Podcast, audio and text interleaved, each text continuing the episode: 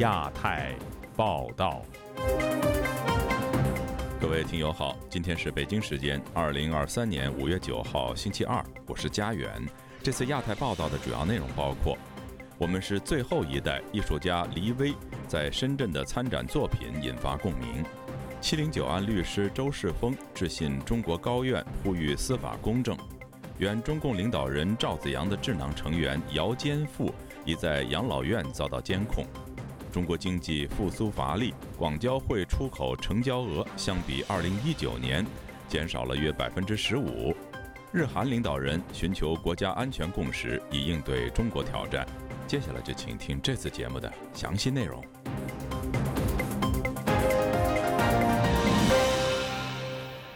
北京艺术家黎威五四青年节当天在深圳的2023湾区当代艺术展览中的一件作品《宣言》。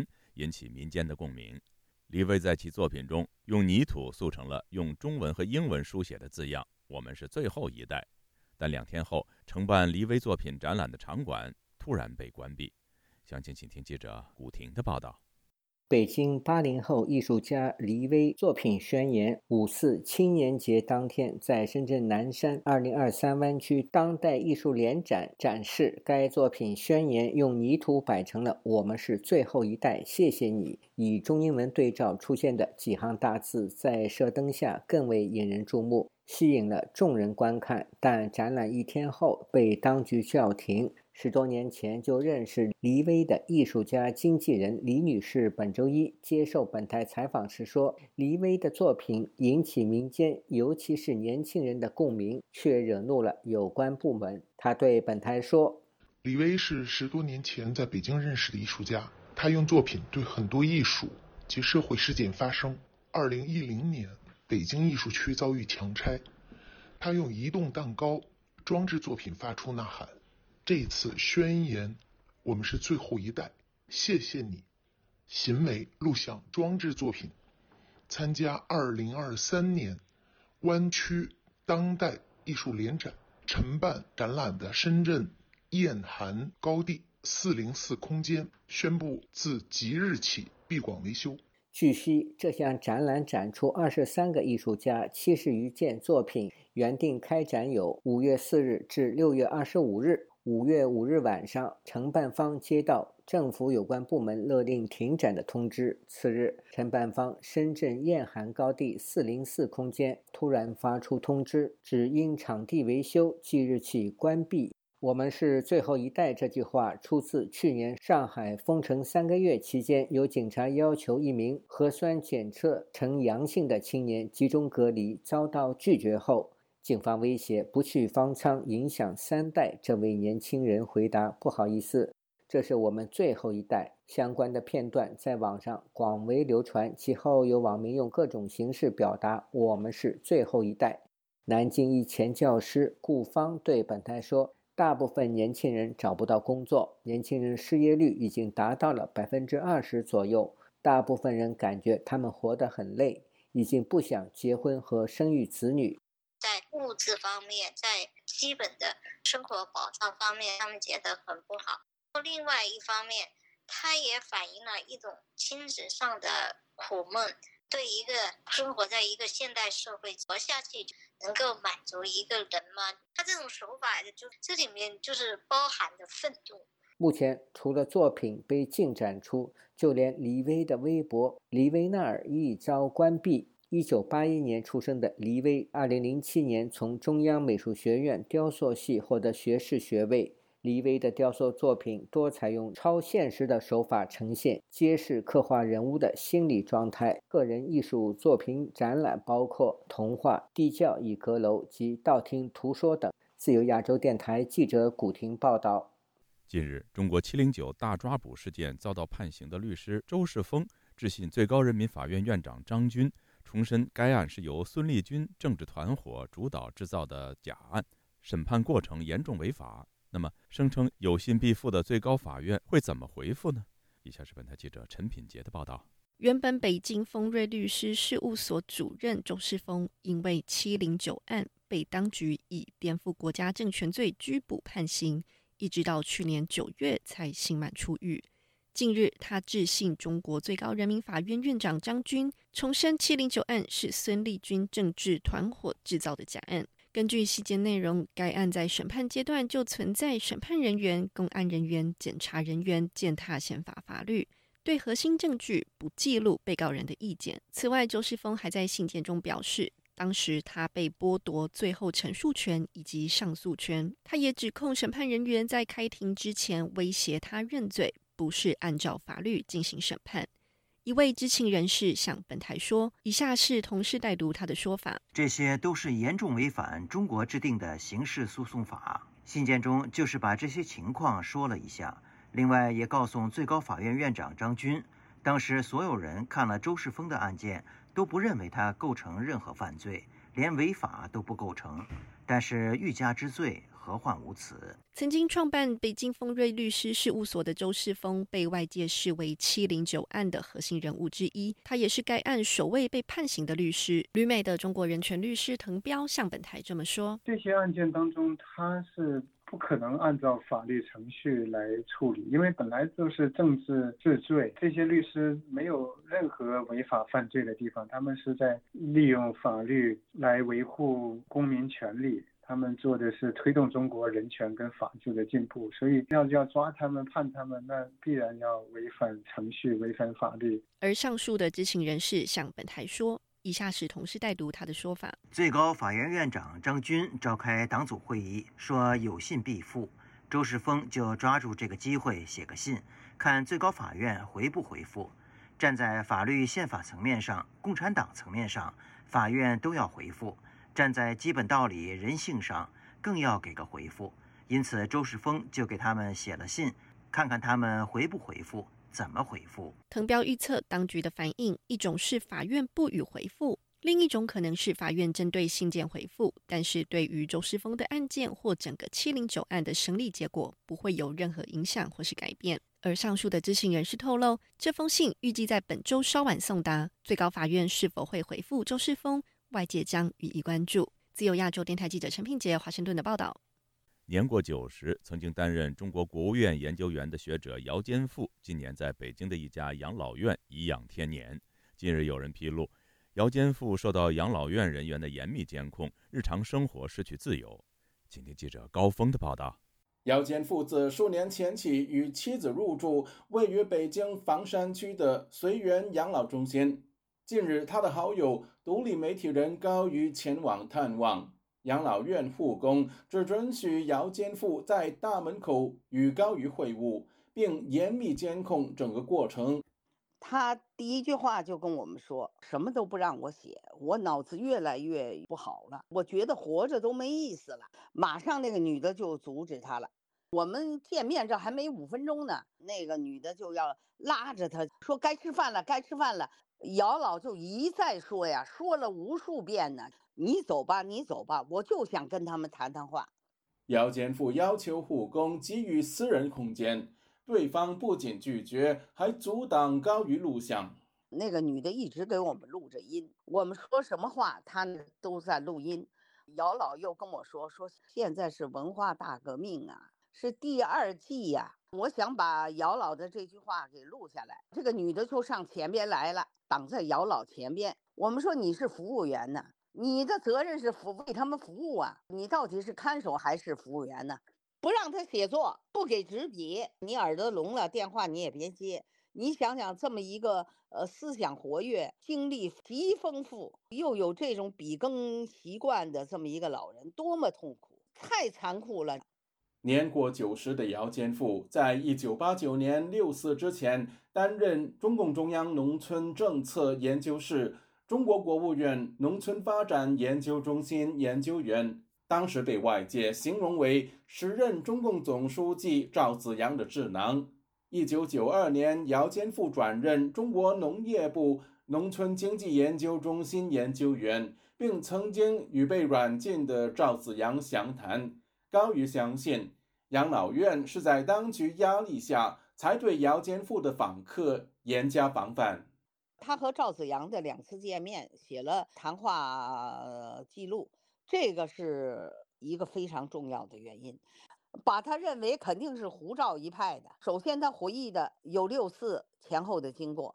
中国前媒体人赵兰健说：“以服务和关照为名进行监控，这种现象在中国十分普遍。这养老社区一定是有书记的嘛？他也是有当地的居委会的，那一定会对他要有一些政治上的压力，或者旁敲侧击去实施一些政府外围的计划。”据了解，即使在搬进养老院之前，姚坚富的寓所外面也长期有人站岗，他日常出门也会有人跟踪。自由亚洲电台记者高峰香港报道。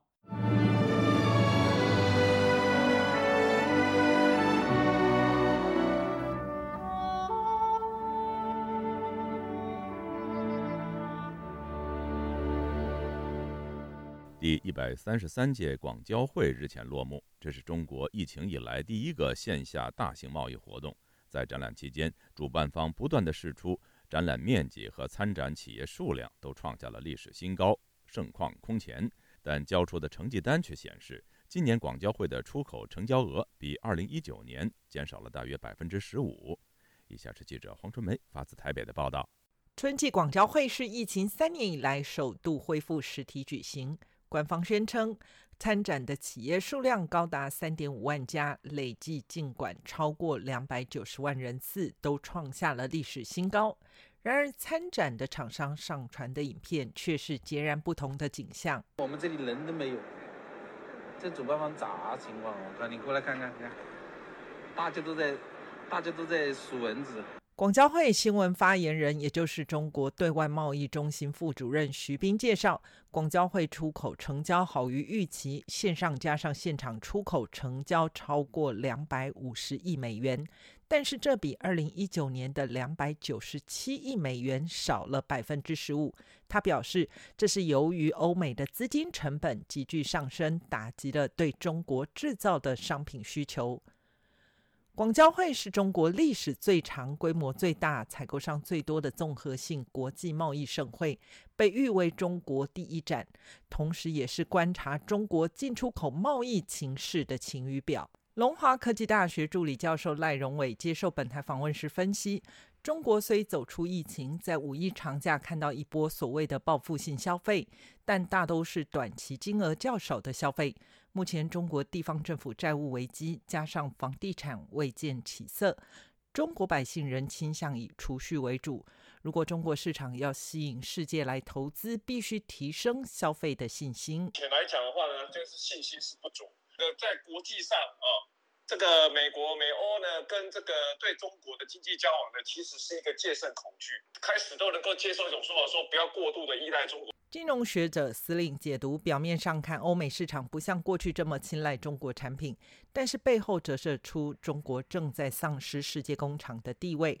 过去几年，中国的动态清零搞得鸡飞狗跳，已经让市场欧美进口商对中国政府能否履行加入世界贸易组织 WTO 时的贸易自由度承诺丧失信心。外贸的，呃，事实上这里边民营经济要占到半壁江山。那民营经济被中国政府啊并购的并购，收拾的收拾，出口创汇啊，走这条路呢来维持它的这个经济运行呢，特别是给它的这个经济输血。这条路恐怕以后再也走不通了。清华大学中国经济思想与实践研究院院长李道葵日前在一场论坛指出，中国计划在二零三五年达到中等发达国家水平，预计每年需要将经济增速维持在百分之四点六以上。但是在二零零九到二零一九年间，中国经济增速每年平均下降零点四三个百分点。按照这个趋势，不出三年，中国的经济增速就会跌到百分之四点六以下。拼经济、稳增长是未来工作的常态。自由亚洲电台记者黄春梅台北报道。最近，中国各地官员为了所谓的粮食安全，实施退林还耕政策，挖掉蔬菜等经济作物，毁坏绿化带，违背科学常识，在山坡上种水稻，在水泥地上铺土种红薯，各地农民叫苦不迭。舆论认为。地方官员为了服从政令，明知故犯，形式主义已经到了登峰造极的程度。以下是记者古婷的报道：最近一个多月，中国各地农村正在发生一场自改革开放以来翻天覆地的变化。在北京高层提出退林还耕的政策指令下，地方官员执行类似于疫情清零的一刀切政策，许多农民的非粮食作物被铲平，山坡上的树木被砍伐，并在斜坡上种植水稻。一场大雨把水稻冲毁，见到的是光秃秃的山坡。网上一段视频中，不久前刚在山坡种下的水稻被水冲走。水稻上山，开始受据多位网民在推特发帖写道：“五月五日，福建漳州农管破坏田间水管，不给村民自动喷灌，严禁铺设水路灌溉农田，只能挑水。”另外，农管还禁止农民用粪水施肥，违者罚款五万元人民币。湖北网民高先生本周一接受自由亚洲电台采访时说：“地方官员为了讨好中央政府，违背科学原理，大搞形式主义。形式主义不管花多大的代价、多大的成本，形式一下就完。至于后果，跟他没关系。”不然的话，地方官员怎么能够做继续做官呢？据媒体报道，福州市昌山区盖山镇新安村一块农用耕地，由于非法变成了停车场，被省国土部门通过航拍器拍摄到，要求镇政府限令整改。镇政府在水泥地上盖上了土，并且通过国土部门的验收，可村民却苦不堪言，并不买政府的账，指自己种了五次红薯都死掉。如今杂草丛生，水泥地根本无法种植农作物。关注中国农村问题的资深评论人士郑旭光接受本台采访时说：“在一切必须跟中共中央保持一致的命令下，地方官员只能是投其所好，以保住自己的官位。”他说：“政治上的正确性是官员的生存之道，对于科学原理，官员并非不懂。”就跟大跃进的时候大炼钢铁炼成那个铁渣儿一样，并非不知道。你，就像指鹿为马，它就有这个效果，但它这个行为本身不是，呃，要想要检验忠诚，而是你如果不听的话，他就认为你不忠诚，就像动态清零一样，呃，是政治账，你要做政治路线就对了。近日网传河南某县开展助农活动，组织两百名干部，耗时三天，花费四十九万元插秧两亩，被网民质疑滥用公款和作秀。徐木新闻本周日报道，五月六日，河南官方辟谣称，上述信息引用的有关农耕活动及配图出自湖南宁乡会汤镇农耕民俗文化节。六日晚，会汤镇政府向吉木新闻记者确认。这是镇上举办的第二届农耕民俗文化节，但网传的信息不属实。网民评论说只是配图错误，事实可信。自由亚洲电台记者古婷报道。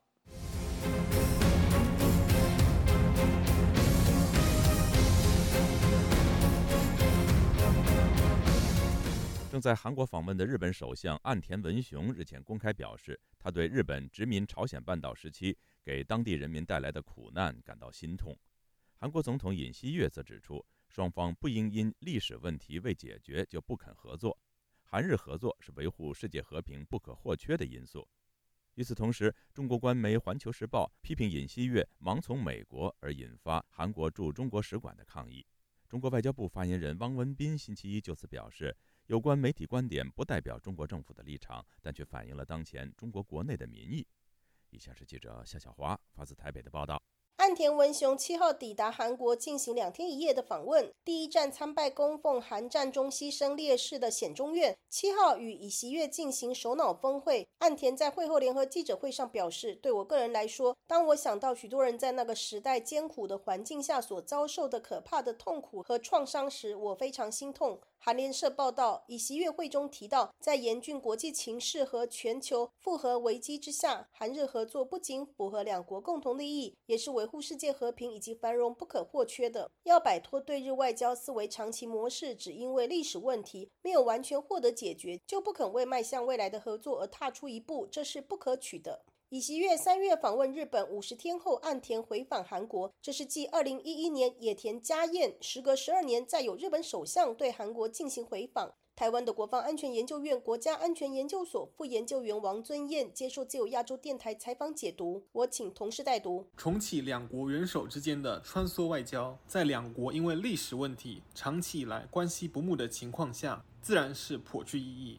上次一席月访日就已经是跨出一大步，这次岸田访韩，表达了日本的确要与韩国改善关系的决心。王尊彦提到，安保领域方面，双方提到了推动日美同盟、韩美同盟、日韩、日美韩等双边与三边的安全合作，强化因应朝鲜的挑衅。从日韩改善关系的战略意涵，台湾的国策研究院资深顾问陈文甲接受自由亚洲电台采访分析，因应中国霸权扩张、乌俄战争和朝鲜的核武威胁，日韩有共识，先搁置历史摩擦。陈文甲说：“已经放弃了，因为在跟川普是在绥靖主义，他们现在也铁了心了，一定要用军事跟这外交跟经贸的一个安保来遏制中国跟北朝鲜跟俄罗斯的一个结盟。那因此呢，现在已经是呃对。”对抗跟呃竞争呢，大过于跟中国的合作，北韩的谈判啊，跟俄罗斯的的期待，是一个重要的一个转变。尹锡悦日前访美，与美国总统拜登会谈。尹锡悦曾经提及朝鲜战争中长津湖战役的真相，也曾经对美国媒体表示，不能拿百年前日本侵略朝鲜的事情要求日本下跪。中共党媒《环球时报》中英文版接连发表社评以及相关文章，指责尹锡悦的言论罔顾韩国以及其他亚洲国家人民的感受，在政治上盲从美国和日本，并指他可能是对美国最不具有民族独立意识的韩。国政府，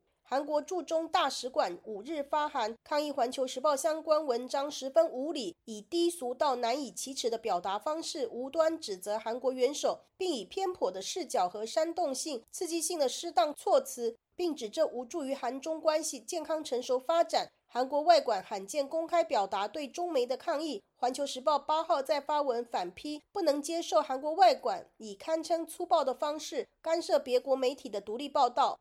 自由亚洲电台记者谢小华台北报道。据美国《华尔街日报》透露，中共高层近日针对海外智库分析中国开源数据以支持强硬对华政策感到不安，因此提升了信息审查力度，并切断了中国数据库海外访问的权限。有学者认为，中方此举不仅影响自身科技和经济发展，更会损害中国的国际声誉。以下是本台记者经纬的报道。据美国媒体《华尔街日报》八日报道，多家美国智库通过获取并分析中国敏感领域数据得出的报告，影响到美国对华政策，引起中国政府高度警觉。报道援引消息人士透露，引起中方不安的报告包括美国乔治城大学安全与新兴技术中心及智库新美国安全中心撰写的有关中国问题的分析报告，其中几份报告涉及中国军民融合策略、中国军方获取外国先进芯片等敏感议题。该报道还透露，中国网信办于今年三月就此通知了多家中国数据提供商，包括知网、万德等，要求限制海外访问相关数据库。知网随后证实，此举已从四月一日起生效。美国智库兰德公司中国问题专家何天木就此书面回复本台时说，中方此举可能会进一步损害有关中国问题的国际研究，包括与安全相关的敏感议题。其书面回复由本台记者代读。限制访问位于中国的学术数据库，将迫使世界各地的学者依赖其他来源，包括敌视中国的外语来源，可能会产生适得其反的效果，恶化世界对中国的了解。此举还会引起世界的怀疑，因为人们会认为北京有很多要隐瞒的东西，因此不敢让世界观察自己学者的言论。《华尔街日报》特别指出，新美国安全中心的一位高级研究员在一九年向美中经济和安全审议委员会提供的一份证词，涉及对中国国家安全和贸易风险的评估，以及中国军方在人工智能方面的运作，从而引起中共高层震荡。上述报道还指出，中国数据平台万德正在对仍处于商谈阶段和即将到期的合约进行审查。相关行动波及到与华盛顿智库战略与国际问题研究中心的合作。不仅如此，万德还切断了涉及公司注册信息等特定数据库的海外访问权限。纽约城市大学政治学教授夏明说：“北京最大的担忧是外界利用这些数据结构中共叙事。当下的所有的经济、科技和学术了。”那么他们都是相关相连的。因为毕竟美国，那么和他的盟国现在都是全球的技术的领先国家，他们现在呢是保持开放的。他们现在如果跟中国发生一种类似的冷冷战的冲突的话，那么中国了，然后再加大那个对西方国家的这种那个脱钩的话，那我认为对中国来说是，呃，从科技上来说，那么从经济上来说，我觉得都会有致命的伤害。截至发稿，以上三家智库及学术机构尚未就后续应对中方措施回复本台问询。自由亚洲电台记者经纬华盛顿报道。如今，习近平下令打破惯例，安排赵克志赶在中共二十大召开至今还有四个月。公安部还有一个习近平的嫡系，叫孙新阳中。犯了死罪的孙立军是否还会被习近平下令？所以，如果王小红只以公安部党委书记职务进入二，自由亚洲电台的夜话中南海节目。为您关注中共高层人事动向，分析中共内部错综复杂的派系分野，梳理派别势力分布及权力斗争的历史演进，探讨中共高层人事异动及权力分配如何影响未来政策走向。主持人高鑫先生长期从事中共高层研究，已撰写近二十部相关研究专著。是海内外知名专家和时事评论员，敬请关注《夜话中南海》节目。前中共中央党校教授蔡霞教授，欢迎您；北京之春的荣誉主编胡平博士，首席顾问于茂春于教授，欢迎您于教授；前参谋总长李启明李将军。你干嘛要跟十四亿中国人民为敌呢？你只要跟那九千万的中国共产党为敌就可以了。就是说，法律的执法者他可以随意解读你的争议的话，这是一个非常恐怖的一个一个一个现象啊！美国人现在终于认识到，说你要扳倒我的话不是假的，你是真的认真的干。我已经决定，我会死在台湾。权力正在世界版图中重组，大国角力的盘算影响了你和我。地缘政治牵动全球贸易与经济成长，全球华人世界出现了新的生态变化。是由亚洲电台的亚洲很想聊，和您与世界动态同步接轨。我是戴中仁，我在亚洲很想聊，和您一起聊。听众朋友，接下来我们再关注几条其他方面的消息。据中国人权律师团八号的推文，法院通知广东维权人士杨茂东网名郭飞雄被指煽动颠覆国家政权案，将于五月十一号上午九点三十分在广州市中级法院公开审理。现年五十八岁的郭飞雄，因为多次参与维权活动，先后入狱十一年。去年一月二十八号，郭飞雄在上海浦东机场准备搭机赴美照顾病重的妻子时，被当局以危害国家安全为由阻挠出境。据维权网信息中心七号的消息，一审获刑七年的阮小环（网名边城随想）一案，二审将于五月二十二号开庭。目前，二审法官以已经有法律援助为由，拒绝家属聘请的尚宝军律师会见阮小环的申请。阮小环现年四十六岁，原网络技术安全人员。他于二零二一年五月十号在上海杨浦区家中被警方带走。二零二三年二月十一号，在上海第二中级人民法院获刑七年，罪名是煽动颠覆国家政权。他同时被剥夺政治权利两年，没收财产两万元人民币。据路透社和彭博社近日报道，美国政府将比照援助乌克兰的模式，首度动用总统拨款权，直接无偿提供价值五亿美元（约合新台币一百五十三亿元）的武器给台湾。台湾国防部部长邱国正八号在立法院答询时证实，该案已经在谈了，没有算在军购的经费里。两名印度消息人士星期一对路透社表示，属于中国海上民兵的船只驶进了印度和东盟国家在南海正在举行的联合军演的区域。当中方船只驶向他们的时候，他们正在越南专属经济区。民兵船和海军舰艇相互交叉而过，没有发生对峙。听众朋友，这次的亚太报道播送完了，谢谢收听，再会。